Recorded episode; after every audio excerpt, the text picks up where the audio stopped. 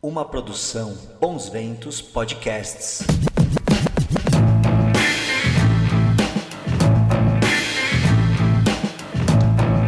Olá pessoal, bem-vindos à minha sala.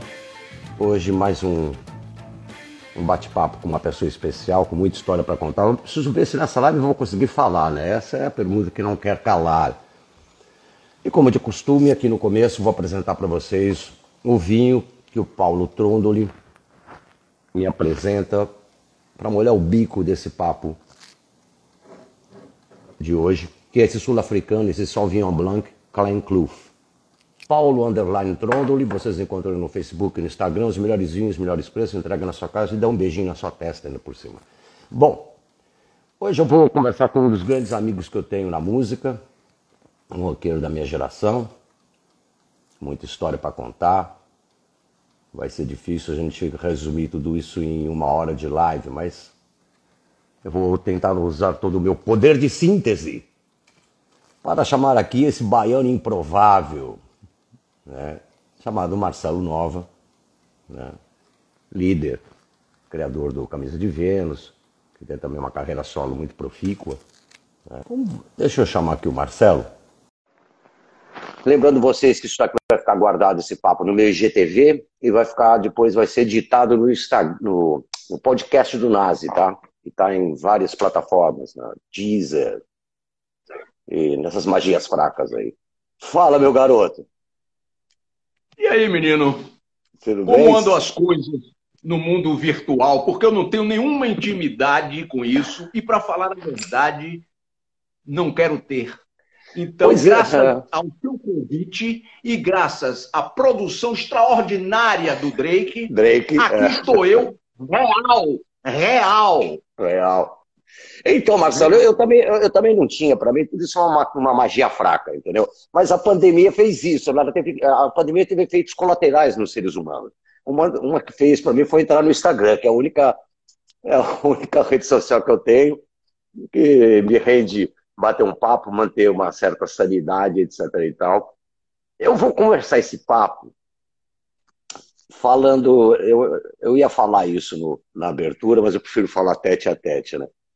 Que é, além de nós somos amigos, né? é engraçado porque eu e o Marcelo a gente tem fama de ser polêmico, ser briguento, etc. As coisas, as pessoas exageram tudo. Mas é engraçado que eu e ele nunca tivemos nenhuma discussão na vida, né? A gente dá risada. Ele tira onda de mim, eu, eu, retru- eu né? retruco também. Mas você, Marcelo, você é um baiano improvável. Você é um baiano paradoxal. né? Vou explicar por quê e vou levantar a bola para você completar. Por quê? Você não gosta de candomblé, você não gosta de música baiana, você não gosta de praia, você só anda de preto e cinza. E o que, que aconteceu? A cegonha errou de endereço e jogou você em Salvador, por mais que Salvador tem grandes roqueiros, não é isso que mas você sabe o que eu quis dizer com o baiano improvável, né? Aham. Olha, Nas, é o seguinte, velho. Essa história de é, baiano é, remete a, a, a, a local de nascimento. Né? Você nasceu em tal lugar, você nasceu em Alagoas, você é alagoano e assim por diante. né? Eu sempre achei, eu pessoalmente sempre achei, que era melhor deixar a Bahia para os baianos. Afinal de contas, eu só nasci lá, cara. Vim para São Mas- Paulo, vim para São Paulo morar em 1985. Eu já conhecia São Paulo porque a minha tia, irmã da minha mãe, é, é, veio muito cedo para São Paulo e fez a vida dela toda aqui. E eu vinha passar as férias de, de julho, naquele inverno. Você é menino, você não tem mais de 18, você não imagina como fazia frio na sua terra ah, nos anos 60. Assim, 2 graus, 1 um grau, 0 grau, era normal no inverno, absolutamente normal. É, e eu ficava fascinado com aquilo, né, cara? Assim, eu chegava na porta da casa da minha tia e respirava, saía fumaça das minhas narinas e da minha boca. Aquilo para mim era uma coisa absolutamente fantástica. Não era efeito especial, era real. E eu não tinha isso lá. Né? Lá é sol e sol. Né? Então, é, é, essa atração dos opostos, cara, ela, ela é real, ela existe. Eu me sentia. Eu, bom, eu não gosto de praia. Não gosto do Senhor do Bonfim, não gosto de trio elétrico, não gosto de batucada, não gosto de carnaval, não gosto de calor. Quando eu vi aquilo, né, aquela neblina, eu como eu como um dragão do inferno, botando fumaça pelas narinas, disse: não é aqui que eu vou me encontrar. E o céu cinza, e o clima frio, e essa coisa é, de São Paulo que lhe impele, de certa maneira, ou de todas as maneiras, a você conseguir seu espaço. Se você ficar aqui de bobeira, você dança. Aqui é uma terra que lhe impele. Né? A Bahia, o Norte, o Nordeste já é uma outra cultura, já é uma outra perspectiva de vida. É para quem quer ficar na praia, para quem quer ficar deitado na rede. Né? Ou seja, eu sempre fui um sujeito muito dinâmico, eu sempre gostei de, de ação, né? no sentido mais amplo da palavra. Né? Eu nunca fui uma pessoa contemplativa no sentido de tomar um skin e ficar olhando a lua, porque eu só vou escrever merda. Se eu fizer isso, eu não vou escrever nada que preste. Haja visto, você pode dizer se eu estou falando uma bobagem ou não. Olha os exemplos dos, dos, dos alcoólatras da música popular brasileira, só escrevem sobre o solzinho, a luazinha, o barquinho. Então, pirita e natureza nunca foi uma boa combinação. Nunca. Mas isso não impediu, né? E isso é uma, é uma coisa interessante, eu, eu fiz essa brincadeira até para levantar esse assunto, porque uh, Salvador, né? Para não falar Bahia, mas Salvador, que Salvador tem uma cultura própria dentro do estado da Bahia. Gerou alguns dos roqueiros mais populares, mais revolucionários de todo o tempo. Né? É, Raul, depois uma nova geração, você, depois a Pete, também teve Dead Billies, alguns artistas que não são tão conhecidos, né? Porque o baiano, o, o, o roqueiro baiano é radical, né, cara? É, até porque a, a, a, a, a falta dessa, desse tipo de manifestação musical é muito rara. Você veja, quando Raul, que foi o precursor disso tudo, né, em Salvador, ele foi o precursor. Né? Aqui em São Paulo você tinha Tony Campelo, que começou nos anos 50. Né? Mas em Salvador, Raul, Raulzito, não, ele não era Raul, ele era Raulzito e os Panteras. Panteras. Então eles tinham, eles tinham uma, uma maneira de se apresentar que era completamente estranha ao paladar baiano. Né? Eu via, eu tinha 13, 14, eles tinham 21, 22, né? Eles comiam as meninas, eu ficava só olhando, né? Então, e, e, e ao mesmo tempo, me apontando um caminho, sem que eles soubessem. Eu conversei muito sobre isso com Eládio, o guitarrista dos Panteras. Né? Eu disse para ele, Eládio, você não tem ideia, cara. Você não tem ideia do quanto vocês quatro era Raul cantando e, e, e tocando guitarra ocasionalmente, é, Eládio na outra guitarra, Mariano no contrabaixo e Carleba na bateria. Eu disse para Eládio, eu disse, velho, vocês não têm ideia de como foi importante para mim ver vocês sucessivas vezes em Salvador se apresentando. Primeiro, eu tinha uma coleção de rock àquela altura já considerável, porque eu comecei a me interessar por isso ainda menino, né? Então eu tinha disco de Chuck Berry, de Elvis, de uh, Little Richard, enfim. Mas eu nunca tinha visto rock and roll na minha frente. Primeira vez que eu vi o tal do rock, porque não é como hoje que você tem clipes e Blu-rays e DVDs de shows e transmissão ao vivo. Não tinha nada a referência que você tinha de um artista que você gostava. Por exemplo, eu, eu, eu, eu comprei o disco dos Stones Out of Our Heads em 65. Eu tinha 14 anos quando eu comprei aquilo. E eu fiquei fascinado com aquela sonoridade da guitarra, uh, uh, do, do, riff de Satisfaction, né? que era completamente diferente do que eles, Stones e os próprios Beatles faziam, né? Aquele som. Porra, de onde é que veio isso? Era completamente diferente daquelas guitarrinhas clean né, que eles usavam antes, né? Mas eu nunca tinha visto a encrenca a dois metros de distância. Ver aqueles caras, baianos como eu, que moravam na. Eu, Raul e Eládio, nós morávamos no mesmo bairro, inclusive, no bairro da Graça. Ver aquelas quatro criaturas, Raulzito se jogando no chão e as mães dizendo: sai, sai, que esse homem está tendo um ataque de epilepsia. É, nós, chegamos a gravar isso no, no, Panela do Diabo, uma canção chamada Rock and Roll, né, que onde ele, ele fala sobre, sobre, sobre o início da carreira dele e eu falo sobre o início da minha carreira, numa espécie de celebração em comum a esse gênero é, é, é que nos, nos afeta tanto. Né? Então, é, é apontar um caminho. As pessoas sempre me perguntam, Marcelo, pô, qual foi a grande influência de Raul na sua vida e tal, musicalmente? Não, não, não, não, Raul não teve importância nenhuma na minha vida, a não ser que me apontou um caminho. Ou seja, não existe coisa mais importante do que você. Você pode gostar do timbre de uma guitarra, você pode gostar de um gênero, de uma banda, de uma... mas quando alguém, não importa se é cineasta, se é músico, se é filósofo, se é médico, não importa. Quando alguém lhe mostra, ou, ou pelo menos você vislumbra um, um, um roteiro, uma caminhada através dessa pessoa, ela se torna algo muito importante, porque quando eu vi aquilo, eu disse, pô, é isso que eu quero ser quando eu crescer eu vou fazer rock and roll. Eu não tinha ideia, não sabia um acorde, não sabia tocar, não sabia nada. Mas eu queria aquilo e como eu não tinha, eu compensava comprando meus discos. Comprando meus discos e, e conhecendo o, o, o, o, tal do rock and roll de uma maneira mais ampla, mais profunda. Né? Não só aquele hit que tocava no, no, no rádio, às 10 mais e tal.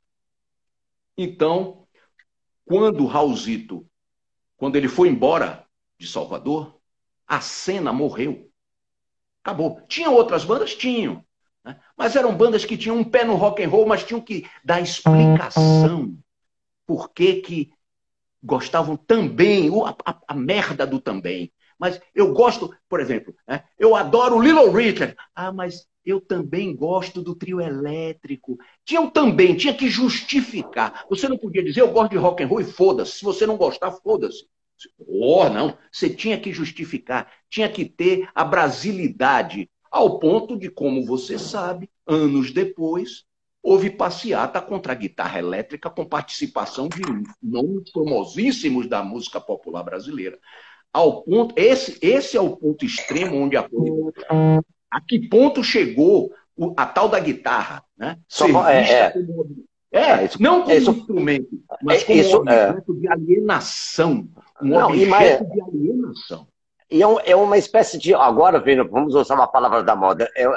Isso hoje é muito fácil a gente criticar. É muito fácil, não. Hoje a gente critica o negacionismo da, da direita, né? A terra plana, a antivacinação. Agora, isso é um negacionismo musical, né? Não, a guitarra não pode existir. A guitarra vai destruir a música. É. Não, eu critico tudo. Eu critico a direita, eu critico a esquerda. Eu, eu não me submeto a governo nenhum. Por uma simples razão. Eu pago imposto. Eu pago imposto de renda. Eu pago IPVA. Né? Eu pago IPTU. Não recebo nada de volta. Nada de volta. Porém, não devo nada a governo nenhum. Não me, não me balizo por grupinho, seja de direita, seja de esquerda. Não me interessa fazer parte de partido nenhum, porque eu não acredito nisso. Né? Você está vendo aí no meio dessa confusão a briga, a vacina é minha, não, a vacina é minha, ah, não, fui eu que fiz, não fui eu que comprei. Ou seja, outro dia o cara me perguntou, mas você menospreza a vacina? Eu disse, de jeito nenhum, eu só não estou preocupado porque a vacina vai chegar quando ela tiver de chegar. Ela vai chegar em dezembro, em janeiro, em fevereiro, em março e abril, mas ela vai chegar quando os interesses dos laboratórios e os interesses governamentais se afinarem. Agora, eu, que como você, vivo de estrada, vivo de palco, vivo de canções, né? é disso que eu preciso. Eu estou preocupado depois de um ano sem trabalhar, porque assim como você, eu também me foi, nos foi tirado o direito ao trabalho Porque um homem que não trabalha, Nazi, é um homem pequeno. O homem que não trabalha é um homem menor. Ele é. não pode assumir seus compromissos, ele se sente inferiorizado e acaba virando gente de Lilliput. Sabe gente de Lilliput? Sim. Pequenininho, pequenininho. Não, você fica pequenininho. E, então, a gente tá, quando... e a gente está no, no, final da fila ainda, né? Das, da, é, das, está no final então, da fila. Mas você está me menosprezando a vacina? Eu disse, de jeito nenhum. Eu estou, hoje, eu estou preocupado com o meu condomínio, com a prestação do meu carro, com o supermercado, em manter minha família. Minha vacina, vacina vai vir quando ela tiver de vir. Eu vou ficar, um homem como eu, com sete décadas nas costas, vou ficar Acho... me borrando de medo, vou viver me borrando de medo, porque ainda não chegou a vacina. A vacina não depende de mim, não depende de você, depende de interesses governamentais e laboratoriais. É disso que depende. Então, eu, como disse, eu estou preocupado é com o supermercado que eu vou ter que fazer agora no fim de semana, e eu não trabalho há um ano. Há um ano. Então, vige, eu ainda estou de pé. Ainda conheço dezenas e dezenas de pessoas, como você conhece, que hoje estão caídas, que hoje não tem mais onde morar, não tem onde comer, estão passando privações e necessidades e fica e só se fala numa, num lado da questão. Ora, eu sou grupo de risco. Eu posso morrer de Covid amanhã, mas também posso morrer de câncer, posso morrer de ataque cardíaco, posso morrer de AVC, posso morrer assassinado. Então, devagar, cuidar dos velhinhos, sensacional, é obrigação, inclusive, do Estado e do governo. Tem que cuidar mesmo. Agora, não se pode, é, em função disso, se abandonar uma parcela enorme da população, até porque, né, Nazi, não faz sentido nenhum. Esses hipócritas, né, esses hipócritas, quando vão celebrar a vitória deles nas eleições, aí pode beijo, pode encoxar, um pode enrabar o outro, pode beijar, pode ter o diabo a quatro. Beleza, tudo bem, tá tudo certo. Agora, se você, Nazi, pega um violão, me convida e nós dois vamos fazer um som, epa, não pode porque tem aglomeração. O shopping center é bombando. Vou numa praça de alimentação, posso tirar a máscara e ficar lá sentado. Mas se eu me levantar, ó, ó, ó, tem que pôr a máscara. Pô, peraí, peraí, peraí. Sentado, eu posso ficar sem máscara. E em pé, eu tenho que botar a máscara. Cheguei à seguinte conclusão. Sabe por que, que tem isso? Você já viu algum anão com Covid? Não, não vi enterro de anão, eu sei que existe. Mas... Não existe. Porque precisa de uma certa altura para pegar o Covid. não pega em anão. É pô, eu, tô, pô, eu tenho 1,69m, é então é por isso que eu não peguei ainda, vai ver é isso. É, isso que nós temos, entendeu? É e, as, e as pessoas, de um modo geral, a população, né, que, que tem essa, essa tendência a precisar de um pai, né? o pai é. do governo, o pai que protege, o pai que aponta o caminho, o pai que lhe diz a hora que você tem que sair de casa, a hora que você tem que voltar para casa, a hora que você tem que botar máscara, a hora que você tem que ser bonzinho. Oh, eu tenho 70, eu vou fazer no próximo ano, se, se o Covid não me matar, eu vou chegar aos 70 anos. Você acha que um homem de 70 anos, velho, que já fez o que eu fiz, tá certo? 21 discos gravados, Achei. 40 anos de carreira, Entendeu? Fiz disco com camisa, fiz disco solo, fiz disco com Raulzito. Você acha que a essa altura da minha vida eu vou permitir um sujeito como João Dória me dizer o que é que eu tenho que fazer e obedecer aos seus ditames? Mas de jeito nenhum. Saio de casa a hora que eu quero, vou para onde eu quero. Quando me tentam dizer que eu tenho que sair do restaurante, eu crio o caso e crio o problema. Você está entendendo? Porque, afinal de contas, eu estou pagando. Entendeu? Não tem. Não, não é certo. Deu um, às 22h59, tá tudo bem. Às 23 horas o vírus chega. Então, vai procurar o que fazer, né, velho? Vai procurar o que fazer. Essa gente está acostumada a essa docilidade nossa, docilidade de brasileiro. Vá, eu vou. É que, é que, é que nem você chegar numa fazenda com uma boiada, pegar um revólver e dar um tiro para cima. A manada sai toda correndo, desbaratada, sem saber para onde ir. Não, estou em outra, velho. Estou em outra totalmente fora desse, desse esquema paranoico. E não sou negacionista, não. O vírus existe, evidentemente que existe. E amanhã eu posso pegar Covid, volto a dizer, se eu pegar, vou querer ser muitíssimo bem tratado. Muitíssimo bem tratado. Agora, não é por isso que eu vou esquecer que tem hold que pega minha guitarra e leva para o palco, que está passando fome, técnico de som, gente que me ajudou a chegar hoje a dizer Marcelão é o cara do rock and roll. Eu devo muito a essa gente. Eu devo muito a essa gente. Então, fico vendo. Outro dia tinha um cara fazendo uma live, um roqueirinho, fazendo uma live ensinando a dar polimento em automóvel.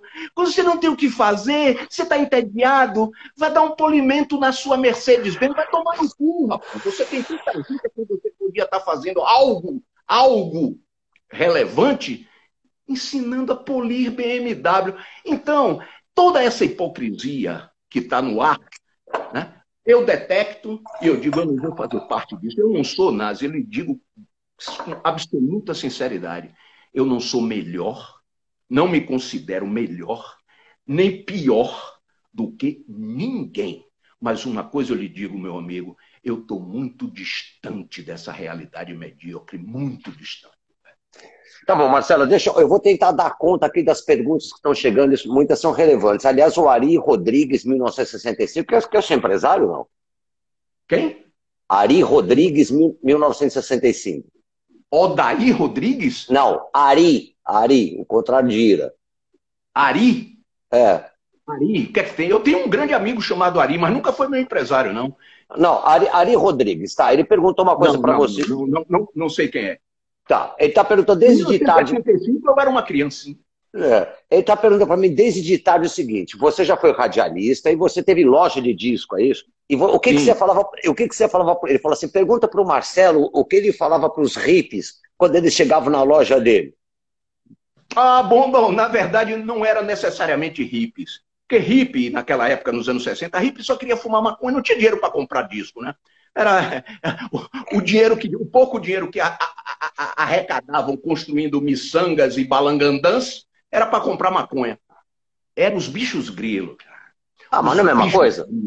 Os é bichos grilos eram sensacionais. Eu tinha uma loja no Porto da Barra que era o lugar não, da encrenca. Não, mas então vamos, mas só vamos dividir assim, bicho grilo e, e hippie não é a mesma coisa?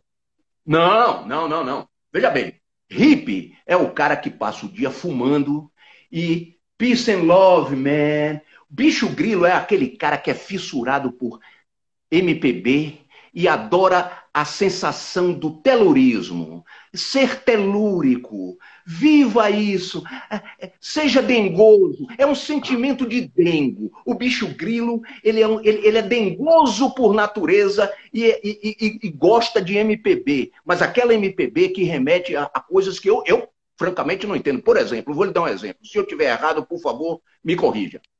Quando eu vi um negócio assim, avelã, tez da manhã, sutiã, minha irmã, a maçã, sumo de besouro, imã. Eu não sei do que esse cara tá falando. Que é Djavan isso? Não. Eu, é, eu não sei o que é que ele tá falando. Nem conheço a música, mas o texto é Djavan. Luz da, da maçã, minha irmã. Eu não. Agora, quando eu vi o, o, o Aquele sujeito chamado Raulzito dizendo: Eu devia estar contente porque eu sou o dito cidadão respeitado e ganho X por mês. Mas eu acho isso uma merda. Eu disse: opa! Aí tem. Então os bichos grilos entravam na minha loja, minha loja chamava Nectar. É o Nectar do som. ah, e aí o que é que acontecia? Eu só vendia rock and roll. Eu consegui manter a loja aberta durante quase três anos, só vendendo rock and roll. Eu não, o único artista de MPB que eu vendia lá era Raul. Não tinha, não tinha, não tinha outro artista. Aí os caras entravam e diziam assim: Boa tarde, você tem um novo álbum do Milton? Eu dizia, não, mas tenho do Steppenwolf. O cara dava meia volta e saía. Aí entrava né, a, a Sapataria Brasil entrava e falava: Você tem o disco da Simone? Não, mas tem o de James Joplin. Era uma maravilha, era uma diversão. Não ganhei um tostão, mas o que eu me divertia com isso valia a pena todo o investimento da loja. Depois de dois anos eu vendi a loja e, e, e, gastei o dinheiro todo que eu ganhei com a passagem. Eu, eu vendi o ponto, Peguei o dinheiro uhum. e fui para Nova York, fiquei meses lá. Axé. Axé, foi um bom. Ó, estou tentando aqui, que é muita pergunta, Marcelo. Ó, é, isso acho que deve ter perguntado para você várias vezes, né? É uma ah. música que fez, fez muito sucesso sua com, com a frente do camisa, que foi Lena. É, Lena, Lena existiu? Não entendi? É, Lena. Lena. Le, Lena. Não, rapaz, olha, canções, veja bem, canções não são é, é, é, autobiográficas, não é, não é uma autobiografia. Você compõe canções porque compõe canções. Eu, minha, o meu trabalho é compor canções. Então, algumas delas, sim, são absolutamente, uh, não vou dizer inteiramente ou 100% autobiográficas, mas tem uma porção. Né? Outras são tá. frutos de, de, de, de, de imaginação. Não tem. O, As pessoas me perguntam: vem cá, é, quem era Silvia?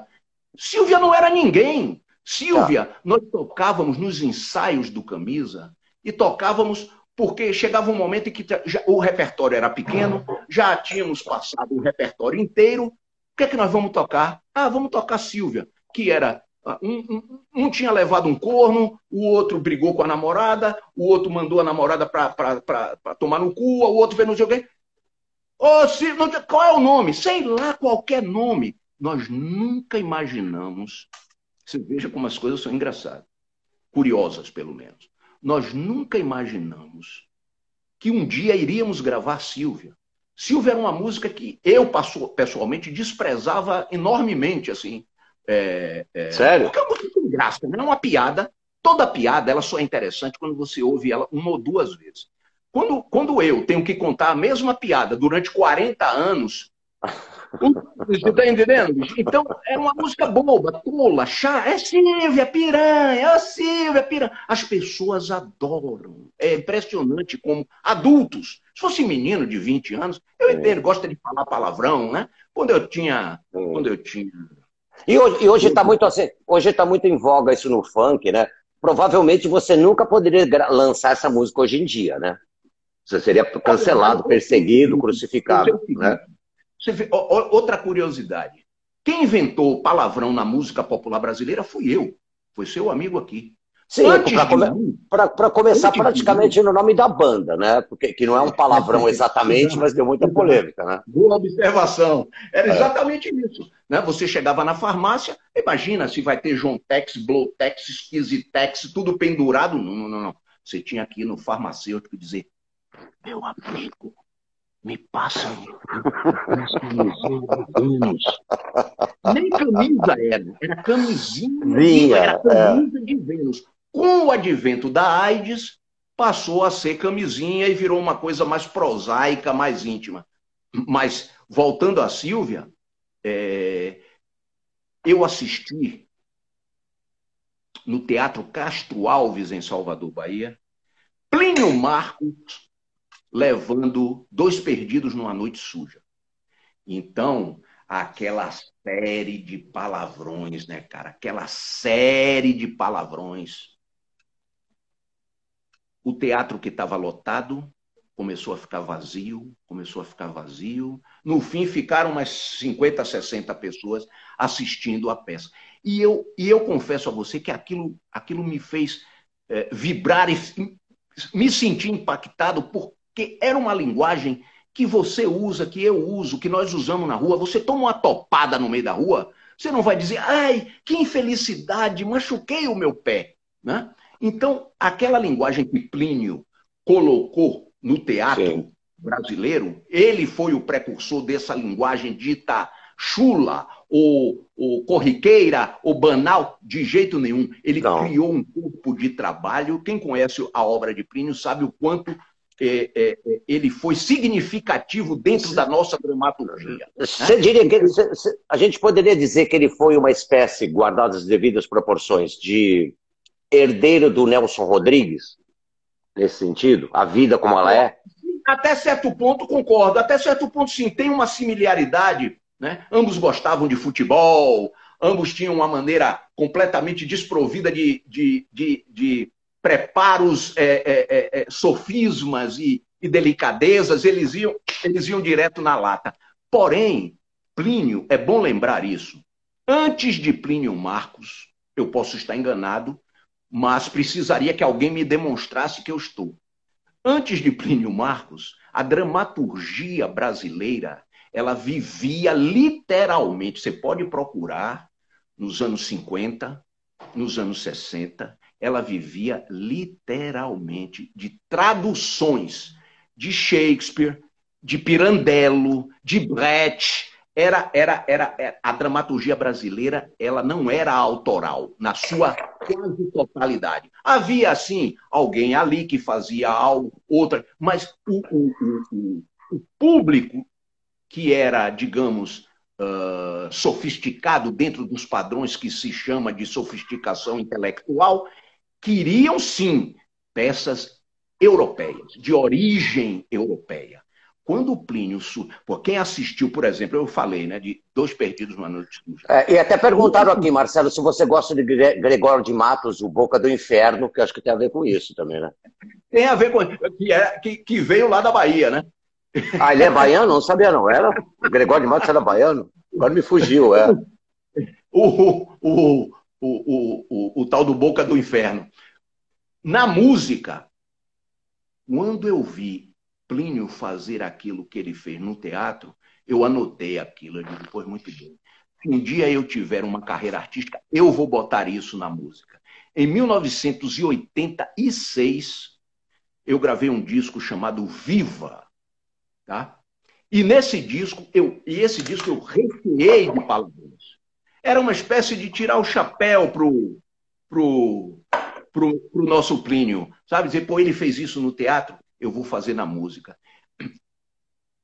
Curiosamente, depois de alguns anos, isso veio a, a criar uma certa. Porque o meu palavrão, espero, ele, além de ser ofensivo para alguém, para os ouvidos mais, mais sensíveis, ele era irônico, ele era sarcástico, ele era colocado de uma maneira que não era simplesmente falar o palavrão, não era simplesmente é, é, é, é, falar por falar, como acontece hoje. Né? Quando eu percebi que isso tinha virado meio que uma espécie de mania nacional, né? eu disse: bom, a partir de agora é, vou pensar muito uh, de que maneira posso usar uh, uh, o tal do palavrão. De qual maneira eu posso usar aquilo? Porque senão é, é como, é como na, naquela época lá dos anos 80, que nós estávamos, inclusive, na mesma gravadora. Né? O cara dizia, Marcelo é muito bom em fazer nome, canções com nomes de mulheres e canções com palavrões. Pô, ou seja, você vira, se você não ficar atento, você vira uma caricatura do que eles acham que você é. Sim. Entendeu? Então, é, é isso, velho. É isso. Oh, Silvia vou... é, uma, é uma piada. É uma piada. As pessoas, volto a dizer, as pessoas adoram. Né? A única parte que eu gosto de Silvia, na verdade, é quando diz que todo homem que sabe o que quer pega o pau para bater na mulher, porque é uma ironia com Roberto Carlos maravilhosa, é um sarro total. Ah, nunca tinha aí... sacado isso. É, e, o, o refrão é todo... Vou aproveitar é assim. Roberto Carlos, um homem que sabe o que é. Porra, pega um pau pra bater. Eu nunca tinha sacado isso. Pois Pô, é. Agora você, você me desconcentrou, cara. Essas ironias é que, é que dão sabor à coisa. Sim, sim. Ah, deixa eu fazer uma pergunta para você. Assim, vou tentar colocar aqui o que estão perguntando aqui dentro do contexto. No, no, nos anos 80, tinha onde hoje existem os, os, os bailes funks que criam aquela, aqueles sons, etc. e tal. Tinha, né, você sabe, tinha os bailes que to, tocavam rock, né? É, e eles criavam o que eles chamavam de melô, né? Tanto que tem a música Dias de Luta do Ira, que eles, eu lembro de, eu estou contando essa história para fazer a pergunta para você, porque eu lembro aonde foi criado em Dias de Luta o refrão Porra, caralho, cadê meu baseado? Que eu digo, odeia, né? Vai fazer o quê? O povo cantou, o povo pegou, cam, cam, cam, cam, cam, e falou assim, porra, caralho. Eu lembro disso, foi em São Gonçalo, num show até que os caras deram um tiro pra cima. Entendeu? Verdade. O bicho pegava lá, né?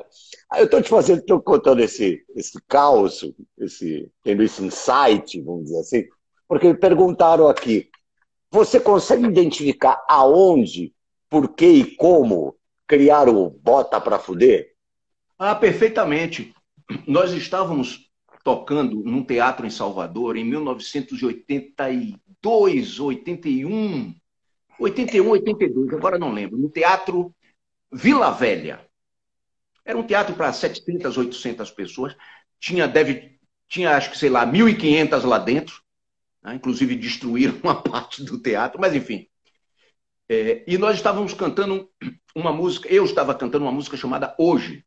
Né? Ouvi Sim. notícias de muito longe, batendo na minha porta. Blá, E na hora do solo, na hora do. Eu peguei o microfone e aleatoriamente gritei. Não estamos botando pra fuder. Nada tinha a ver com, com bota pra... Até então não tinha nada de bota pra fuder. Nem eu, quando falei isso, eu estava pensando em criar um bordão. De jeito nenhum. Eu falei porque naquela hora, naquele momento, o pau estava comendo solto em cima do palco. Havia uma uma vibe de muita intensidade ali. Eu peguei o microfone e gritei: estamos botando para fuder. Antes da música acabar, já tinha uma parcela da plateia gritando: Tamo botando pra fuder, tamo botando pra fuder. A partir daí, na música seguinte, entrou, acabou a música. Aí começou: bota pra fuder, bota pra fuder, bota pra fuder. E aí, toda vez que acabava uma música, começava de novo bota pra fuder, bota pra fuder. Até que eu fui cantar Neg, que o, que o, o Camisa gravou no primeiro álbum, uma, uma, uma versão absurdamente caricatural de, de Adelino Moreira. No meio de Neg começou. Bota pra. Mas, mas o teatro inteiro urrando aquilo. Agora, mas, o mais curioso. Ah, não, é... pera, antes de você falar do mais curioso, deixa eu falar. O que é mais incrível antes do mais curioso é que nessa época não tinha celular, não tinha meme, não tinha nada. Como é que isso daqui, isso daqui é normal de hoje em dia ter essas coisas? Só que aquilo, aquilo que não sei como se propagou, não sei se foi no álbum de vocês, Mas isso virou. Aí que eu ia chegar no incrível. Nós, quando saímos de Salvador, bom, isso em Salvador virou uma febre, o tal do Bota Pra Fuder, né? Onde o Camisa tocava, antes de nós entrarmos no palco, já tava lá o Bota Pra Fuder, Bota Pra Fuder. Aí nós fomos tocar no Circo Voador pela primeira vez, em 1983. Fomos fazer a nossa estreia, 82, 83, a nossa estreia no Circo Voador. Quando o, o, o, cara lá, não me lembro mais o nome, anunciou lá, para, camisa de vera, bota pra fuder, o circo voador inteiro gritando bota pra fuder. Nós nos olhamos, mas como? De onde, de onde veio isso? E aí se alastrou no resto do país. E hoje, eu, eu, eu, eu, eu falo isso, as pessoas pensam que é brincadeira. Não é. Há 10 anos atrás, ou 15 anos atrás, sei lá, eu estou atravessando a Avenida Paulista, cara. Maior cuidado para não morrer atropelado, porque nem fica chique baiano morrer atropelado na Paulista, né? Eu olho para um lado e tal, digo, porra, agora eu vou. Vai passando um ônibus, cara. Eu vejo um cara sair pela janela do ônibus, botou metade do corpo para fora. Eu não sei como ele não caiu pela janela. Bota pra fuder, Marceleza! Bota! Alucinado, saiu gritando pela Paulista, dentro de um ônibus, pendurado, gritando, bota pra fuder. Aí eu digo, bom, isso não tem mais controle. Tá além do meu controle ou do meu desejo. E quer saber? Eu gosto.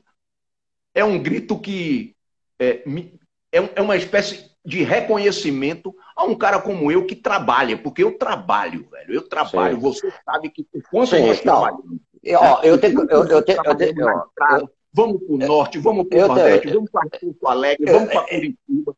Eu tenho que confessar uma coisa, Marcelo. Acho que eu já devo ter comentado isso com você. Eu, ao longo eu tenho quase 40 anos de carreira, né? E ao longo da minha carreira, pô, eu, com, com Ira, eu, eu já abri vários shows, abri Seals and Benches, abri CDC, abri. É, bom, toquei Hollywood Rock, enfim. Que é sempre difícil para um artista nacional, ou eh, abrir Paralamas, abrir Titãs. Eu nunca, e eu falo isso, cara, a única coisa difícil que foi na minha vida como cantor Ira foi tocar antes do Camisa de Vênus. Porque a gente tocava antes do Camisa de Vênus, já começava na primeira música, não que o público não estava curtindo o show. Acabava a música, bota pra fuder. Foi a única. O resto, cara, foi fácil abrir esse de si. Foi fácil abrir o Jetro Tal, o Jetro Tal também. Obrigado pelo elogio. um elogio. Te contei isso. nunca, nunca vi isso. E a gente fez alguns shows lá no ABC, porque eu acho que, eu acho que o Ira e o Camisa de Vênus são as bandas mais famosas no, no cinturão operário de São Paulo, que é o grande ABC, ABC, né? Não é? Sim. E era, era impressionante. Naturalmente, porque é uma banda paulista, paulistana, Sim. e o Camisa de Vênus porque entrou no salão e entrou pela janela e saiu chutando tudo. Olha, antes de chegar, eu, pô, tem dois assuntos que eu quero explorar bastante, que é o seu disco, o seu trabalho. As pessoas já estão me perguntando muita coisa sobre o Raul, a gente tem que chegar nesse ponto.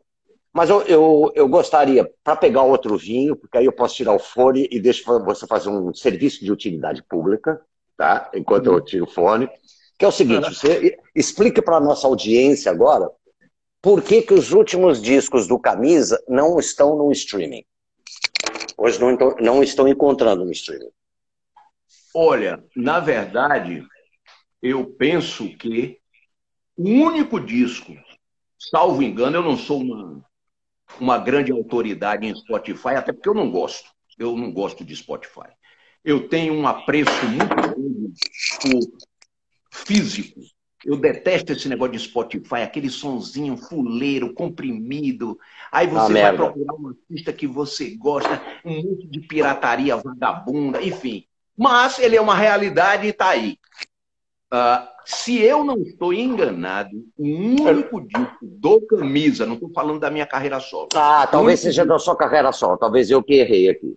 O é, jornalista é, que errou aqui. Não, mas você veja como as coisas são aleatórias. Esse país é muito curioso. O disco do Camisa de Vênus, que mais vendeu, nós ganhamos disco de platina. Ó, ó, ó, o Ronaldo falou assim: só não está disponível correndo risco. Corre, é correndo risco. É isso aí. É, é isso aí. Era, por isso que eu disse, é o, foi o disco mais vendido da carreira do Camisa de Vênus. Isso não significa que seja o melhor, embora seja um disco que eu pessoalmente gosto. Outros eu nem gosto tanto, mas o Correndo Risco, penso que daquela primeira leva do que o Camisa produziu nos anos 80, é o melhor disco. É, é não, o único deixa, que não está no Spotify. Deixa, só, deixa, deixa, só, deixa só é, é, aqui a, a Letícia, ah, mentira, mesma qualidade o áudio. Não é. Ô, Fia. Ô, Letícia, Letícia, meu amor. Se você tivesse um tempinho, eu ia lhe convidar você para vir na minha casa para você ver o puta som que eu tenho. Agora, se você ouve naqueles karaokê 3 em 1, azar seu, baby. Aí eu não posso resolver. Mas a diferença. É, muito, é brutal. Quando você tem. Porque o que, é que acontece, Letícia, é o seguinte: quando você pega um, um, uma mídia uh, como MP3, por exemplo? Essa mídia, é, a sonoridade, ela é toda comprimida. Comprimida. Para poder caber. Por que, que você acha que tem agora esse negócio de espetáculo? Como chama esse negócio de que cabe 1.500, 2.000, 3.000 músicas num pendrive?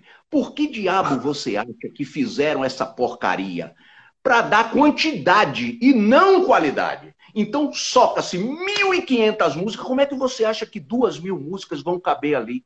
Porque estão todas comprimidas. Os graves são achatados, os agudos Sim. são apagados, e você fica com aquele som médium assim. Então, baby, desculpa, mas se o dia que você tiver um bom equipamento de som a seu alcance, você vai perceber uma diferença tremenda. Infelizmente, hoje, né, Nazi, hoje tá bom, a, a, Letícia, está falando que tira chiado. Mas chiado, chiado é o, é o barulho do ovo sendo fritado. Se você for não, o ovo tem que ser fritado. Pode ter chiado num, num vinil velho, sim.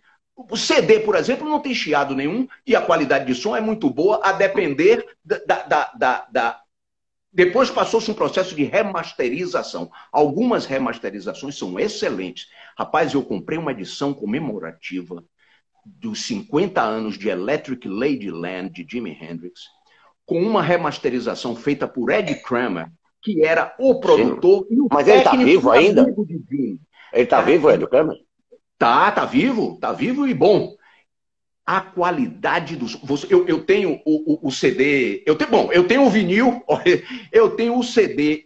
O primeiro, eh, eh, a primeira leva de CDs, quando, quando o Electric Ladyland foi lançado em CD, e eu tenho essa versão comemorativa dos 50 anos. Cara, é impressionante o trabalho artesanal e minucioso que o Ed Kramer fez com esse disco. Você ouve o disco de 1968 e você pensa que o disco foi gravado a semana passada. É impressionante. Agora, algumas remasterizações são qualquer nota. Ou seja, Pega-se um técnico que manja muito pouco, o cara tá lá porque arrumou um bico na gravadora, ah, remasteriza isso aí, o cara pensa que remasterizar é acionar o boot, né? Põe mais grave, soca grave, soca agudo, soca médio, que isso vai ficar uma beleza. Se, se o cara não tiver a sensibilidade para dosar a intensidade, seja de médio, de grave, de agudo, a coisa vai pro brejo fácil, fácil, fácil.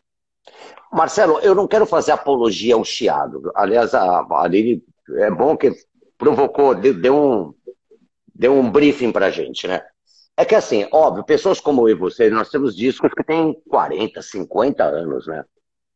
E é que eu, eu costumo dizer o seguinte, Marcelo, que o chiado de um disco, é óbvio que o ideal é você pegar um disco lacrado hoje com 180 gramas, que você pode pegar. Hoje já estão fazendo. Hoje a indústria do, do vinil é, não é aquela lá do disco que se pegasse sol empelava, né? É 180 gramas, né? E só que assim, eu tenho uma visão romântica, quando eu boto um disco e faz assim, ó. Pra mim é que nem a ruga de um homem. Né? O homem, o homem só vale a pena se é tiver boa, rugas. É um, é um bom é? exemplo, é? é uma boa analogia. Não é? Então, assim, respeite o disco que tem chiado. Ele tem história, ele já foi ouvido, sei lá, décadas e décadas. Você sabe por que, que você está dizendo isso?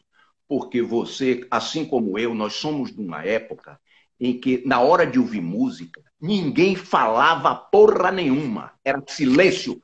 Vamos ouvir o disco novo do Led Zeppelin. no máximo acendia-se um baseado e silêncio total. Ah, qual é a primeira música? Ah, a primeira música é Black Dog. E depois? Ah, depois é rock and roll. Aí você ia sabendo a ordem das músicas, porque ninguém batia papo. Hoje, música, de um modo geral, tem exceções, claro que tem, mas de um modo geral, música virou fundo musical de bate-papo. O cara vai faz um churrasco, pega um disco qualquer, põe lá e ninguém fala sobre a música, ninguém presta atenção, virou fundo musical.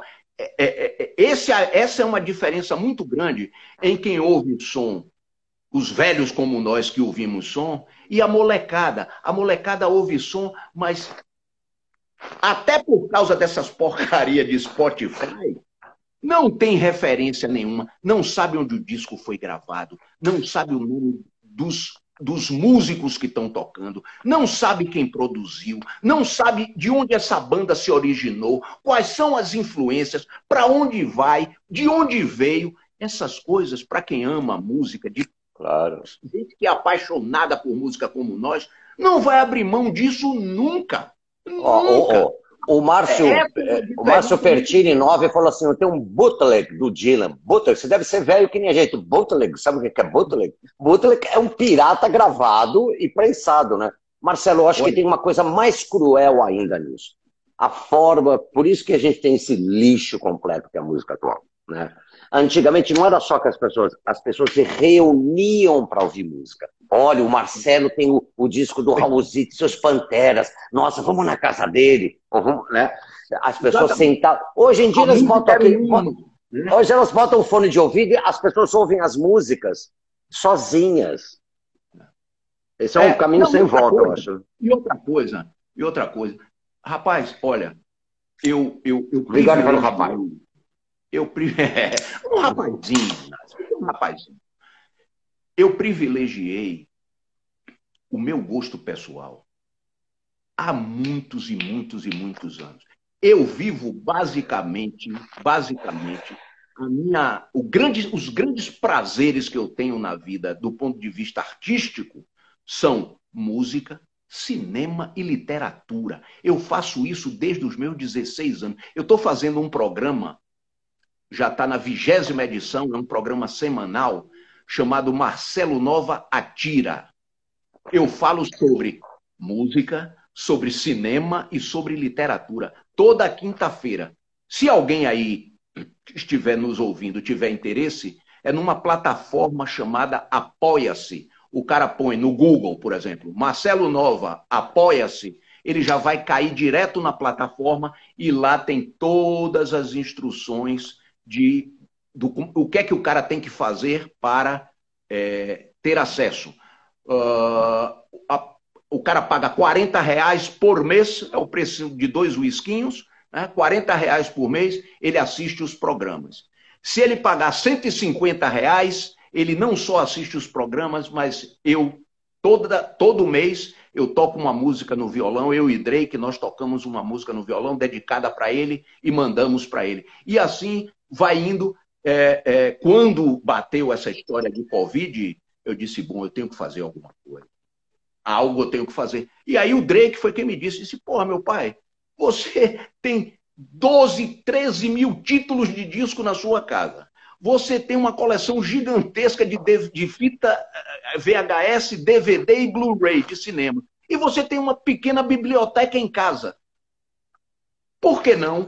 E eu comecei a pensar nisso e levei adiante. Então, você privilegia as suas coisas, né? Isso que você estava falando. Nós nos reuníamos para ouvir música, cara. Eu ia na sua casa, você vinha na minha, para quê? Pô, vamos ouvir. Ó, saiu um disco novo de Leonard Cohen. Pô, vamos ouvir? Vamos. Silêncio. Olha, você viu isso aqui? Olha esse trecho da letra, que sensacional. Olha esse arranjo aqui. Olha isso aqui. Agora, isso acabou completamente. Hoje, música virou fundo musical de churrasco.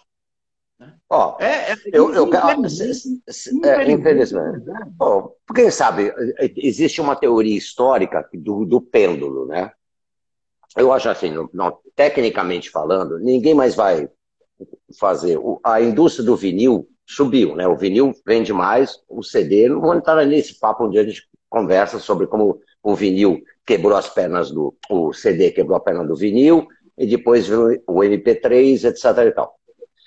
Agora, antes de eu falar que você citou o Drake, aí eu quero, porque eu quero encerrar com o assunto Raul Seixas, por isso para segurar a nossa audiência aqui. Mas teve um garoto aqui que falou assim: "Nossa, como é que é? Ele falou assim: até o cheiro do encarte era importante. Óbvio, o disco, o vinil, era uma, era uma experiência completa. A capa grande, então, o lado A, o, o, rápido. Até lado hoje, A, lado B e o cheiro.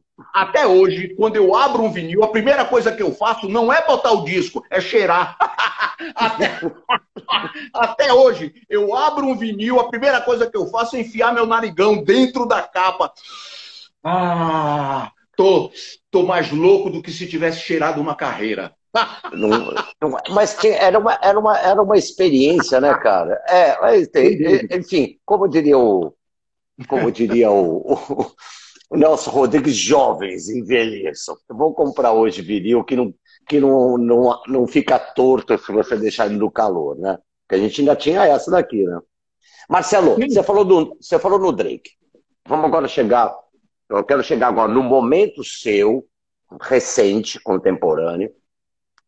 As bandas, né? Da nossa o Ira passou por transformações. Nós voltamos em 2014 com uma nova formação, porque bandas que nem as nossas, né? Que tem 40 anos de história, as pessoas morrem, as pessoas piram, as Sem pessoas dúvida. querem outra coisa. Diferentes, né? As pessoas têm objetivos e preferências que necessariamente não, não, não são compartilhados. E a, a, gente ainda era de uma época que os artistas tinham uma. uma as bandas, né? A gente não falava artista, não falava banda, né? Elas tinham uma, uma visão, na época dos Beatles, dos Stones, uma visão é, coletiva, né? Do Ringo ao Paul McCartney, eram os Beatles. Do Mick Jagger ao, ao Charlie Watts, eram os Stones, né? Mas assim, não se sobrevive assim ao longo de 15, 20, 25, 30 anos a, a, impunemente, vamos dizer assim. E você eh, lançou o último álbum, o, o não gosto de falar o último, o, digo mais, o mais recente, que foi o Dançando na Lua, com uma nova formação, que tem o, o seu filho, Drake, guitarrista, que eu acho até que é um, é um fenômeno, né? Você, Carline, Edgar Escandurra e, e Pepeu Gomes, posso falar Pepeu Gomes, né? Todos geraram filhos, né? geraram filhos, né? Adoro, adoro ironias e sarcasmo. Aprecio. Esse tipo de ironia é, é, que dá tempero à vida. É esse, esse pessoal do mimimi, tudo é um choque, tudo é Muito um choque, cara. gente chata. Mas enfim, é. Mas então, como é que foi o, o, o, processo? Hoje, originais tem você e o Robério, o Robério. Né? É. Mas, na verdade, quem está à frente de tudo isso, com mais outros dois jovens, né, salvo engano, né, é seu filho Drake, né? Que, que é uhum. seu, seu braço direito, né? Como é que foi que eu, eu, eu lembro, cara, dos primeiros passos do Drake, né? Ainda criança, quantos anos? Sei lá, 10 anos, subindo no palco com você? É. É. Ele começou a subir no palco comigo, cara, acredite, com três anos. Botava a guitarrinha, eu comprei uma guitarrinha para ele, botava a guitarrinha no colo e ficava. E hoje ele não só. Bom, hoje, quer dizer, ele trabalha comigo profissionalmente falando, ele trabalha comigo há 12 anos. Ele começou a trabalhar profissionalmente comigo aos 16 numa época em que eu trocava de guitarrista com muita frequência, eu estava muito insatisfeito com o guitarrista. E aí nós fomos fazer um show no interior de São Paulo, acho que em Campinas, e eu levei um daqueles guitarristas, Steve Vai, sabe? Aquela chatice, aquela, aquela pentelhação de, de nota em nota e nota e nota. E o Drake, naquela época, ele era um menino de 16 anos, né? com a função de, de fazer base, de segurar ritmicamente a levada da banda e tal. E o cara começou com aquele negócio de no meio da e não queria mais parar, né? De repente, o cara já tinha seus 40 e tantos anos, Drake era um menino de 16, ele saiu do cantinho que ele estava no palco, caminhou em direção ao cara, encarou o bicho de frente e gritou: É dó, porra! É dó, porra! E ele estava certo, o cara estava solando completamente fora, não tinha noção do que estava fazendo. Então, quando acabou o show, eu pensei no camarim, eu pensei, eu digo, rapaz, o moleque encarou um cara muito mais velho que ele, com muito mais experiência que ele, e deu-lhe dois gritos no pé do ouvido, e o que é melhor, estava certo.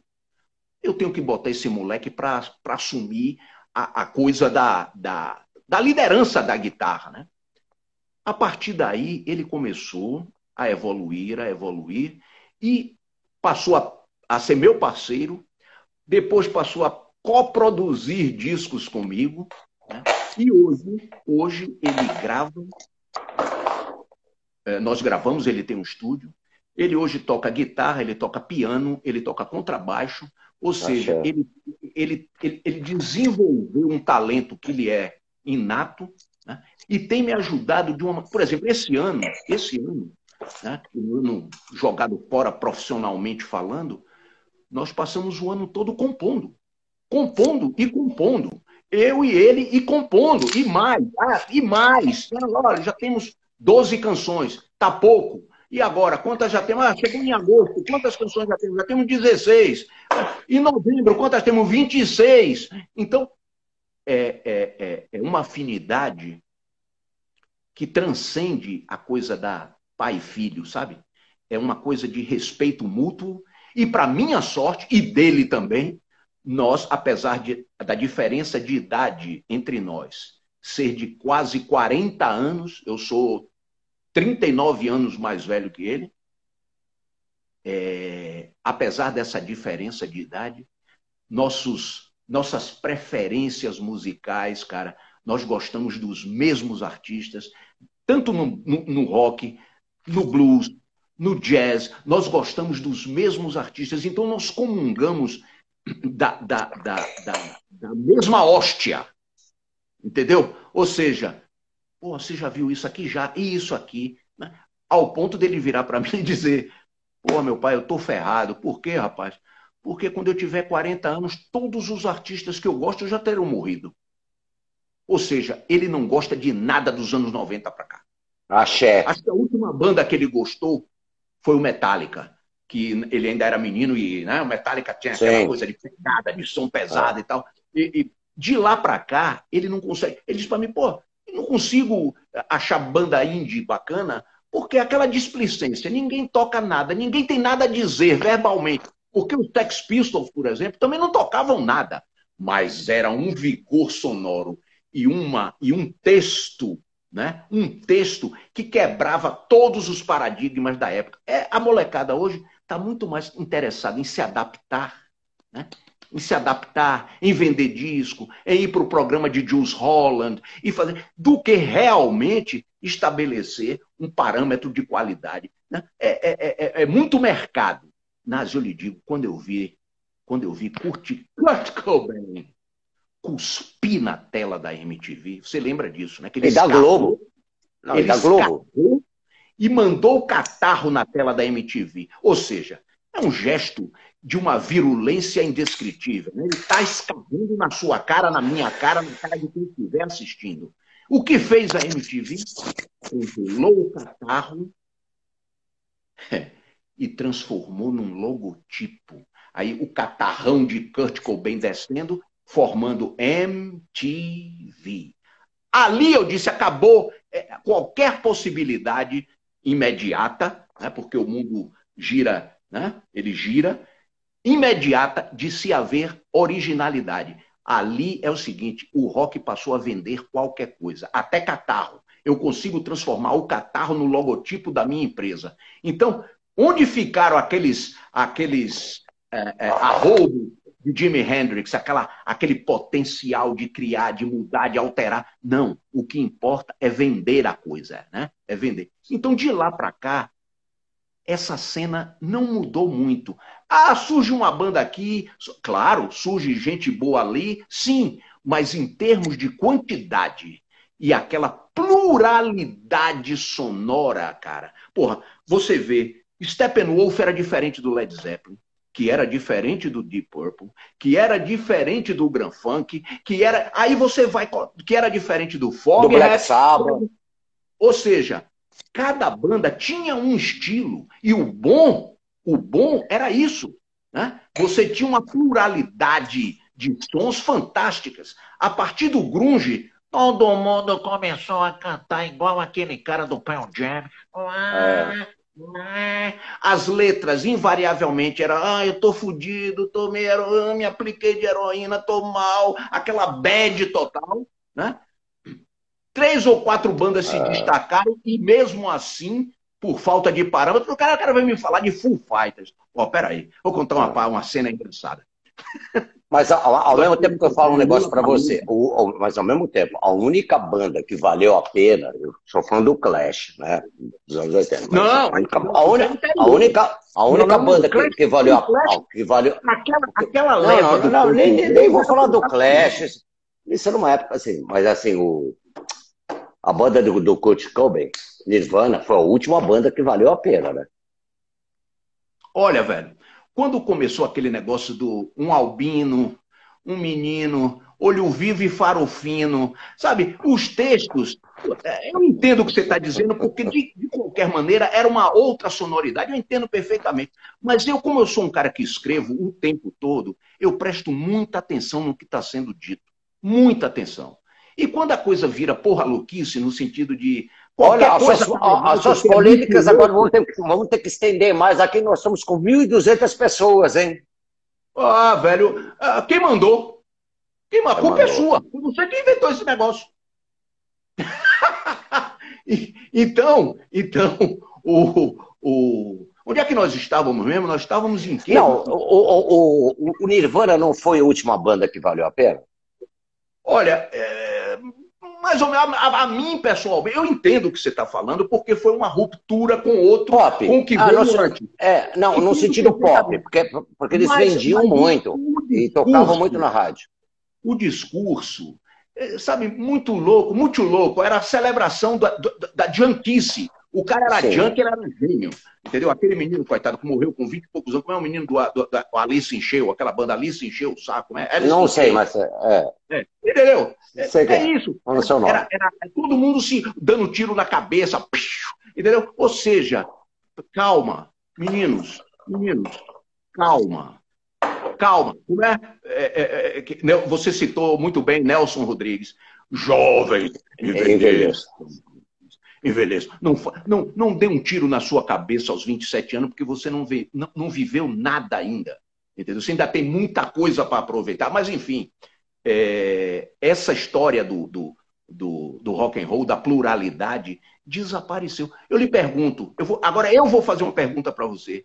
Me diga qual foi a grande banda que aconteceu nos últimos 10 anos, de 2010 para cá. Me diga uma grande banda. Não tem. Nenhum. Não tem. Só o fato de você ter parado para ficar pensando significa que não tem. Não, pode ficar é até amanhã. A, a, coisa gira, né?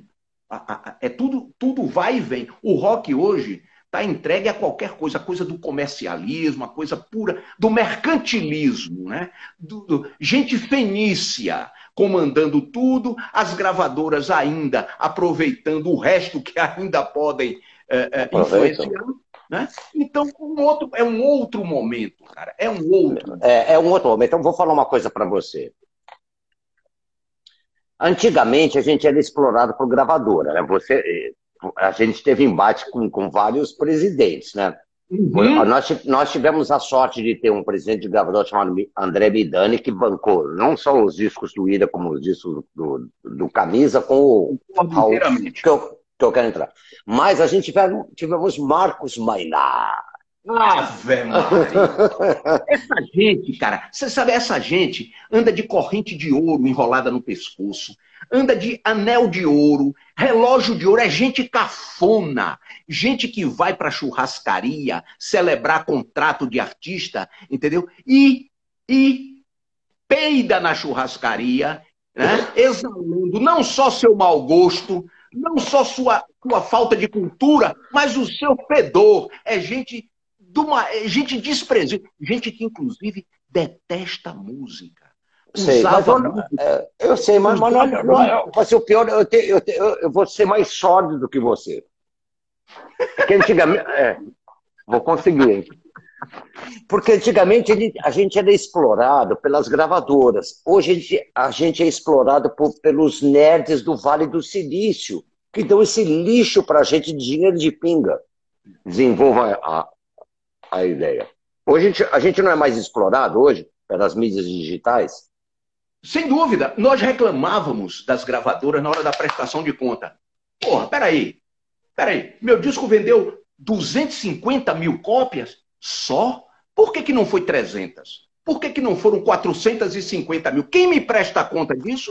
O meu sócio, ou seja, a gravadora com quem eu assinei um contrato. Então você tem que acreditar, ó, você, Nazi, você vendeu 500 mil discos, não vendeu 600, não vendeu 750. Agora, quem é que vai provar que esse número é real? E nós reclamávamos e reclamávamos e reclamávamos. Hoje, reclamar. é muito pior porque essas porcarias de Apple Music e Spotify nem sequer prestam conta. Dane-se. Eu vi, rapaz, eu vi uma entrevista de uma figura, para mim, surpreendente pela maneira com que ele falou. Steven Tyler, vocalista do Aerosmith. Esse cara é um cara da indústria. Ele é o cantor e líder de uma mega banda que vende shows em estádios pelo mundo inteiro. Ou seja, ele é um homem do big business. Pois eu vi uma entrevista desse cara. Ele, eu, eu não vou lembrar agora o nome do, do cantor negro, já, já bem idoso, de soul. E ele estava revoltado porque esse cantor ele tinha recebido 8 mil dólares do Spotify. Que o Spotify ele tem dois clássicos da Soul Music. Inclusive o Steven Tyler cantou a, a capela, um deles. É, ele, ele, eles nunca pagaram cara. Nunca. Essa música foi gravada por dezenas e dezenas de artistas no mundo inteiro. Aí o Spotify chamou para uma reunião e propôs para ele, disse, olha, nós vamos lhe pagar 8 mil dólares.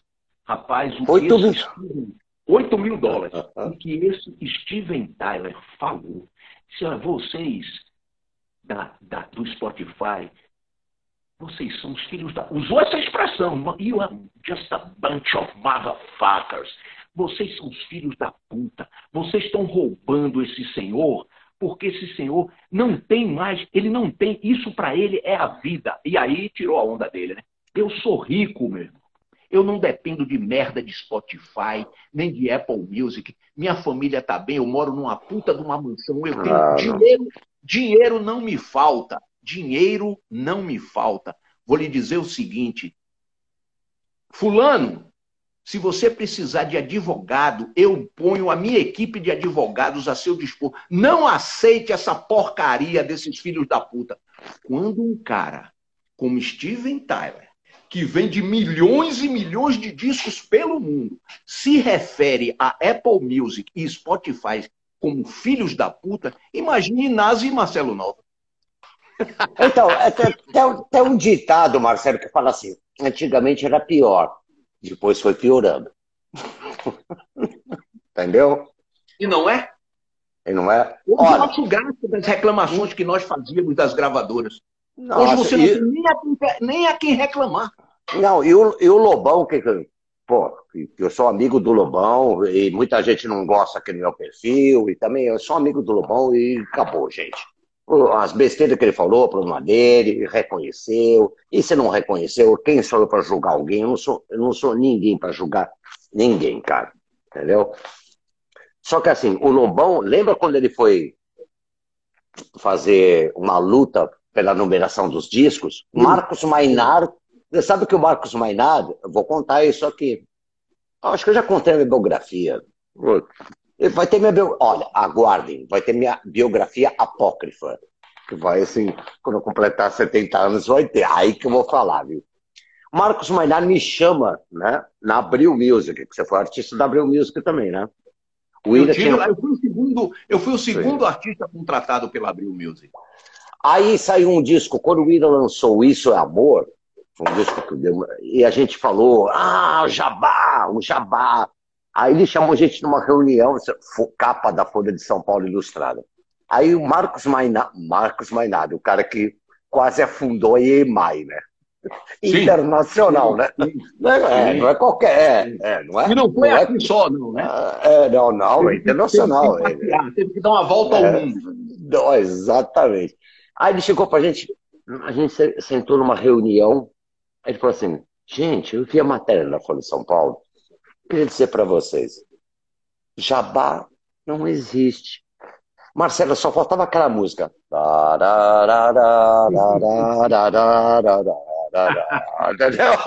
É isso aí. É, é.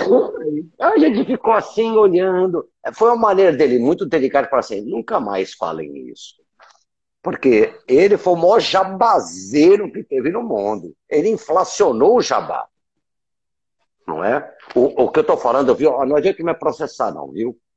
É só vocês procurarem a Folha de São Paulo, Álvaro, é, não, foi até um outro jornalista que fez, que mostrou como abriu o Music, que nós éramos artistas, e Marcos Mainardi, inflacionaram o jabá. O que é inflacionar o jabá? É falar assim, ah, todas as gravadoras estão pagando. Pagou quanto? X. Eu pago 2X. Aí a, conta, aí a conta não fechou, por isso que abriu. Estou falando verdade ou estou falando mentira? Hein? Estou falando verdade ou estou falando mentira? Isso aqui é que as pessoas não lembram mais dessas coisas. Não, não, não só as pessoas não lembram, né, cara? Essa, essa, essa visão que se tem, que se tinha pelo menos, que hoje já não já está tudo estraçalhado por aí, mas essa visão que se tinha da relação de artista com gravadora era muito mais por culpa nossa de artista, que achava que gravadora era o máximo, que se submetia a qualquer desejo de qualquer diretorzinho artístico, de qualquer produtorzinho para dizer: ah, não, você vai tirar aqui a, a bateria, vai botar bateria eletrônica. Aqui você vai não, tirar. Aí, opa, aqui não, aí não e aqui não, hein? Não, não, não, não. O que eu estou dizendo é que isso era, era, era, era, era o normal. Isso era o normal, entendeu? Eu, eu especificamente, dei muita sorte nesse aspecto, porque quando eu trabalhei com a Warner, por exemplo, o nosso produtor foi Pena Schmidt, que era um cara que entendia o que era. Porque o, o Camisa, por exemplo, o Camisa ia gravar. Quando o Camisa ia gravar, eu já tinha definido como é que a, os arranjos iam ser feitos, os riffs quais seriam. Eu entrava no estúdio, como tinha pressão em cima do, do, do, do Peninha, de tempo. Ah, tem que andar rápido, tem que andar rápido, tem que andar rápido. Eu já chegava no estúdio com tudo pronto. Um, dois, três, quatro. E Peninha, com muita sensibilidade, ele Sim. sempre entendeu que ele, como produtor do camisa, a grande função é. dele, a grande função dele foi administrar a banda, não querer inventar nada, não deixar, querer mudar nada. Enfim, deixa, isso, deixa, deixa os animais no seu, no seu ambiente, né? Hein? Deixar os animais no seu ambiente livre, né? Exatamente. Exatamente. Isso, isso é, é, é essas são as exceções. A maioria comia Nossa. na mão desses caras e fazia o que eles queriam o tempo todo. O tempo todo. Eu conheço vários, não interessa o nome aqui, porque ninguém está aqui para dedurar ninguém, nem para ficar crucificando. Mas que é real é a, a, a classe. A... Olha, eu vou lhe dizer um negócio. Agora, isso eu vou dizer e vou dizer o nome. Eu tinha gravado o Viva. O Viva saiu da seguinte forma. O disco tinha tanto palavrão que eu sabia, e a plateia gritando bota pra fuder o tempo todo, em 1986, eu sabia, e naquela época tinha a divisão de censura federal. Eu disse, bom, eu tinha um contrato com a RGE, ah, que era comandada por... Oh, oh, oh, só, só, contextualizando aqui, para os jovens, né? 86 ainda não tinha a Constituição de 88, né? Então a gente tinha ainda a censura, né? Divisão de censura federal. Sim. Então, é, eu falei com Marcos Silva, que era o presidente, quer dizer, eles gostam de ser chamados de presidente. Eles são os diretores, né, o diretor mor do negócio. É que o ego, né, eles adoram. E, e, esse cara, Marcos Silva, é uma exceção. Ele foi um cara, ele foi um gentleman comigo o tempo todo, se comportou como um gentleman. Então, eu disse para ele, Marcos, se nós mandarmos esse, essa, essas músicas do jeito que elas estão para a divisão, não vai sair disco. Vamos fazer o seguinte: vamos lançar o disco sem submetê-lo à apreciação da censura. Para minha surpresa total, ele topou a empreitada. Eu disse, pô, parceirão, apertei a mão dele, disse, grande, vamos nessa. E aí ele ainda acrescentou uma pimenta.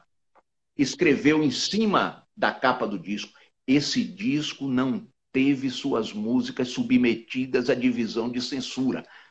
Ora, estou eu na Hi-Fi Records, no shopping Iguatemi, a Hi-Fi que infelizmente já fechou as portas há muito tempo, quando de repente entram dois caras da censura federal de carteirinha e pergunta para o lojista: você tem discos do Camisa de Vênus? Tenho sim. Então, por favor, vá buscá-los que nós viemos apreendê-los. E eu do lado, que maravilha! Aí eu fiquei olhando aquilo né, com, com, com um misto de incredulidade e curiosidade. Os caras apreenderam 50 LPs do Camisa que estavam dentro de caixas, 50, e levaram para o camburão. Aí eu disse, que maravilha! O autor fica solto. Que é, coisa roupa, Só gênios têm essas ideias o disco vai preso, né? E o autor fica solto. Então, graças a esse tipo de graças a esse tipo de burrice, o Viva foi nosso primeiro disco de ouro, porque quando espalhou a coisa de que o disco era proibido, de que a censura não teve acesso, todo a molecada inteira queria comprar o disco do Camisa porque era um disco proibido. Então, eles, eles, eles na verdade, eles não possuem sensibilidade. Então, então é isso. O, o disco, o, o, primeiro disco de ouro que eu ganhei foi um disco proibido e que foi preso, levado no camburão. Acha, eu quero, eu quero encerrar, nós já estamos quase com uma hora e meia, né? Para editar isso aqui vai ser foda. Mas eu quero ser bem resumido com você, porque uma coisa eu, eu falo, o Marcelo, eu chamo ele de Marcelo, né? O Marcelo foi o cara que deu o último sopro de vida no, no, no Raul Seixas, quando estava largado. Você sabe, eu, eu já te contei, tá? mas vou contar para o público que nos acompanha. Ah, eu, eu fiquei, eu fiz um rehab, né? Rehab é a maneira chique de falar assim. Eu, eu fui para internet. É, é. Você, você, e, e você sabe que durante o seu rehab eu lhe liguei. É verdade, isso é verdade. Lá na clínica eu... Vila Serena. Você sabe que nessa clínica foi a última clínica que ficou o Ramon Seixas. Tinha um quarto que. Eu acho que eu gosto de você, seu cretino, porque você é um vira-lata igual a mim, velho. Acha. Acho que é isso aí. Aquilo que você falou no início, porra, os caras. A imagem que nós projetamos é que nós chegamos no, no, nos lugares onde nos apresentamos e quebramos tudo, quebramos camarim, quebramos contratante, quebramos todo mundo. E, e, nos, e, no entanto, e no entanto, nós dois nunca brigamos, é muito interessante isso. Não, nem, nem, nem você quer discutir, mas você fica, você fica. Eu não sei como você me chamou de Paulo Ricardo, porque, porque você sabe que eu chamaria você de Luiz Caldas. Então, acho que eu, como já deu um antídoto disso, só não fazer essa não, piada. Eu não chamei de Paulo Ricardo, eu chamei de Adriano. É diferente. Ah, bom, é melhor, hein? Mas o que eu quero dizer é assim. Que delícia! Cara, cara, vamos fazer isso. Vamos fazer isso todo mês? demorou. Demorou. Muito divertido. Demorou. Muito divertido. Porque você, cara, você deu. Eu, eu, eu fiz esse preâmbulo, né? Preâmbulo é boa, coisa de homem velho, né? Homem velho metido a, a inteligente, né? Preâmbulo. É, é, é o prefácio. Né? Para dizer assim que o, o Marcelo é, foi a pessoa, o artista, é, que deu o último sopro de vida no, no Raul Seixas. E na época teve muita gente que te encheu o saco, né? É, o pessoal do mimimi, né? É, eu não quero nem, nem vou perder meu tempo com isso, cara. Não, não, vou, não, perder, não, vale não vou perder meu tempo com isso. Vale a pena, não vale a pena pelo seguinte: quem viu quem viu o estado que Raulzito se encontrava naquele momento, naquele momento, fui eu e o pessoal da minha banda e Verdadeira Moral. Eram 18 pessoas. Quando nós vimos o estado em que ele se encontrava, né? lastimável, sem dinheiro nem para comer. Eu não estou falando dinheiro para comprar o carrão ou para ir pegar as putas na, na, na noite. Não, não, não, não, não, não, não. Não tinha dinheiro para comer também era responsável, uma, uma boa parte disso também era responsabilidade dele. Porque nós temos a tendência a passar a mão na cabeça das pessoas que nós gostamos, porque somos amigos e somos fraternos. Né? Mas, enfim, é, nós fizemos. Esse é o argumento que mata todo esse mimimi de bunda mole, gente ciumenta, gente invejosa do caralho. Finalize. Nós fizemos 50 shows juntos. Ah, certo e ele foi em todos. Ponto, acabou. Para um homem, a mãe dele, Dona Maria Eugênia, disse para mim: Meu filho, ela, ela muito carinhosamente me chamava de filho. Meu filho, como é que você explica Raulzito, que nunca fez três shows seguidos na vida, fazer 50 shows? Eu disse: Aí, só ele para responder, não sou eu que vou dizer. Então, obviamente, havia uma relação não só de amizade, mas uma relação de confiança. E, e sim, foram 50 shows e as pessoas ficam dizendo assim: você vê como nós somos, né? É, ah, o, o, o Raul está debilitado. Claro que ele estava debilitado. Nós estávamos diante de um homem que era um alcoólatra crônico, tá? que estava num momento terrível. Com cirrose. Cirrose. cirrose né? Já não tinha mais a cauda do pâncreas, tinha um, um, nível de diabetes altíssimo. Fui com ele ao hospital sírio-libanês e doutor Mário Luiz Barbosa, chefe de equipe do sírio-libanês e fã de Raulzito, disse, Marcelo, vamos, deixa eu examinar Raul, deixa ele ficar, eu vou, vou, vou interná-lo aqui dois dias, que eu quero fazer um check-up dele completo. Acabado o check-up, ele me disse, ó, oh, velho, é o seguinte, sabe qual é a terapia para Raulzito? trabalho moderado. Porque porque ele vai se reencontrar com os fãs, ele vai se reencontrar com a música, porque sim, ele tinha quase cinco anos que não fazia show. Quase cinco anos que não se apresentava. E aí o homem.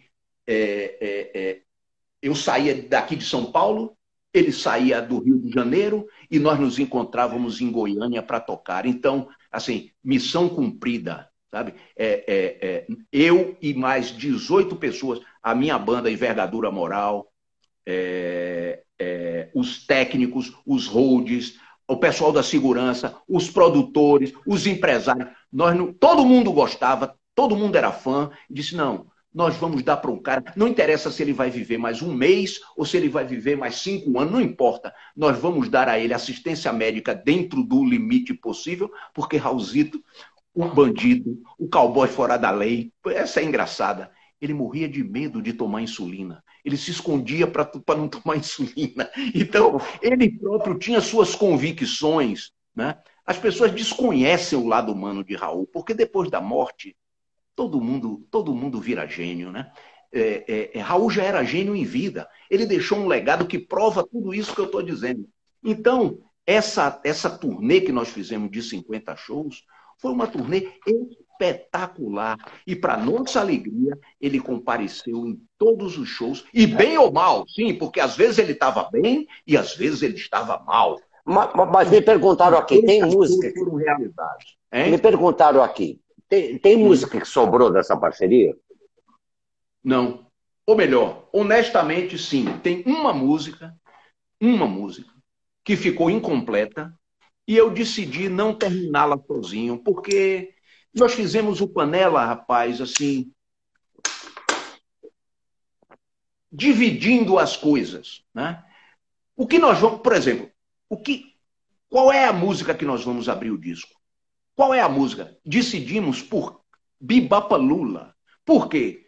Porque eu era um menino de 15 anos, ele era um menino de 22 e eu assistia ele com os Panteras tocando Bibapalula, She's My Baby. Bibapalula foi uma, uma entre as canções que foi uma espécie de ponte entre ele e eu. Né? Através de vê-lo cantando Bibapalula, decidi que eu também um dia iria cantar Bibapa Lula. Então, começamos o disco com Bibapa Lula e ela emenda numa faixa chamada Rock and Roll, que é uma faixa literalmente autobiográfica. Ele falando de Raul Seixas e eu falando de Marcelo Nova o tempo todo. Então, foi um disco feito é, literalmente em parceria. Às vezes, por exemplo, século XXI, século XXI, ele fez a música inteira, não tem um acorde meu, uma balada linda, e eu fiz a letra. Ou seja, na maioria das vezes nós compartilhávamos. Eu escrevia um verso, ele escrevia outro, eu dava uma sugestão de andamento, ele dava outra. Mas assim, foi um disco literalmente feito em parceria. Tanto que nós decidimos o seguinte: metade do disco era Raul Seixas e Marcelo Nova. A outra metade da autoria era Marcelo Nova e Raul Seixas. E duas músicas, uma só minha, sem a participação dele, que é Quando Eu Morri, e uma dele sem a minha participação, que é Noite. Então, é, é um disco, foi um disco feito literalmente em parceria. É, eu, é, antes de encerrar, eu quero que você fale uma coisa. Essa que pode ser o começo de uma série na GNT, né? na PQT, né? na CNT, né? Até esqueci. Vou lembrar aqui. É. O início de uma série na GNT. Oh, na genitália. Eu sempre pensei nesse sentido. Mas assim, com o. Não. Raul Seixas. Né? Você, ah, lembrei. Foco. No, no, no vídeo, no, no, DVD, que faz muito sucesso, né? Especial, que é assim, o começo, o meio e o fim, né? O contrário. Você, é, o meio, o começo, o fim, enfim o, o documentário sobre o Raul Seixas, né? Uhum. Que tem aquela. É, tem uma parte que é muito emocionante, cara. que é no show de vocês no Circo Voador, é, você traz de surpresa o Paulo, Paulo Coelho, Coelho, não é? Qual foi a tensão de você trazer? Porque eles tiveram uma separação meio conturbada, não, não vamos entrar em detalhes, né? É, por várias coisas, né? É, qual foi a sua tensão, né? Dentro da sua ousadia? Rapaz, é e... é assim. É, é, é, eu, eu vi a coisa pelo lado artístico. No Brasil, nós temos um hábito terrível de ficar querendo julgar o que das pessoas. É um hábito terrível. Sabe? Você é artista, não quero saber se você é viado, se você é preto, se você é branco, se você é gordo. Me interessa saber da qualidade do seu trabalho. Aqui tem essa coisa da picuinha. Né? Você diminuindo o outro, você talvez tente talvez aparecer mais. Por exemplo, tem muita gente que, que, que, que não gosta de Paulo Coelho por isso ou por aquilo. Bom, é, para mim é muito simples. Eu não leio os livros de Paulo Coelho. Não leio. Mas reconheço que ele foi um parceiro importantíssimo para Raul e que eles dois juntos fizeram, sim, grandes canções. Grandes canções. O fato de gostar ou não gostar, de achar que o cara. Tem, tem essa coisa também do cara ganhar dinheiro. Sabe? O cara ficou rico. É, isso é coisa típica de país pobre. Né? Tava uma discussão ontem aqui, porque Bob Dylan, e nos Estados Unidos também, porque Bob Dylan vendeu a, a obra dele, a edição, por 300 milhões de dólares. Que maravilha! Que bom para ele. As canções são dele. Ele faz o que ele quiser. Aí a gentalha do mimimi ah, mas aquelas canções são lendárias e para que, que ele precisa de mais dinheiro? Vai, vai, vai te catar, rapaz. O cara é o autor das, da obra, ele tem direito de jogar a obra dele fora se ele quiser. Apreciemos a obra do artista e não e paremos com essa mania ridícula de ficar dizendo: esse cara é gente boa, esse cara é mau caráter, esse cara é legal. O que é que isso tem a ver com a obra do artista? Absolutamente nada. Chuck Berry, que era um cara grosso de natureza, ele não, não, não, conversava muito, deu um murro na cara de Keith Richards, era um cara que dizia que era um cara extremamente inconveniente, astral. Isso vai. Vamos dizer que ele fosse. Eu não sei se ele era ou não, apesar dele ter tocado dois shows com minha guitarra e ter me tratado. É verdade, esse é papo Educadamente para Chuck Berry. Né? Para Chuck Berry, ele me tratou educadamente. Depois pegou minha guitarra, me devolveu e disse: It's a nice piece, boy, keep it up. Olha, vale a pena esse, essa, essa aí é da boa, conserve. Foi, foi o que ele me disse. Isso impede de você valorizar a importância de Chuck Berry na música. Sabe? Essa coisa, é, Nádio, essa história, mas o cara é tão legal que ele é humilde. Será que você não pensa em momento algum que essa humildade pode ser apenas um exercício para se autopromover? Porque sabe que essas, essas cabeças católicas, apostólicas, evangélicas, adoram essa história de, de humildade. Então, Marcelo, é Marcelo, é Marcelo, o cara pode ser humilde e ser um puta de um babaca. Filha da você puta. Marcelo, você já ouviu um termo que eu aprendi recentemente com a minha sobrinha, que chama esquerdomacho? Aprendeu com sua sobrinha o quê? Um termo que tem na PUC, não, não só na PUC, não foi inventado na PUC, chama esquerdo macho. Ah. Esquerdo macho. Aquele ah. cara que é politicamente correto, que faz as uhum. coisas dentro de, dessas circunstâncias, do politicamente correto, para pegar uhum. mulher. Imagina. A gente só tem que. É isso, velho. Nós não estamos aqui por acaso. Axé. É muito caminho, velho, é muita estrada e muita personalidade. Quem gosta de mim, me adora. Quem não gosta de mim, me detesta. Eu, eu não, fico, assim. não nasci para viver em cima de muro, rapaz. Você tá entendendo, velho? Ou seja, você procura ser leal com seus amigos, com sua família, Axé. com as pessoas que você tem admiração, que você ama, que você respeita. Essa conversinha contemporânea de que tudo é. Ah, procurar o que fazer. Procurar o que fazer. Obrigado. Eu vou procurar o que fazer, cara. E eu também. Axé. Obrigado pelo seu tempo, Marcelo. Ó, tá, Obrigado ó, tô... pelo convite. Adorei, adorei a conversa e vamos repetir isso em algum momento. Com certeza. Ó, ó minha unha tá grande, hein? É que eu corto o bico isso aí. Você tá roendo? Você tá roendo unha?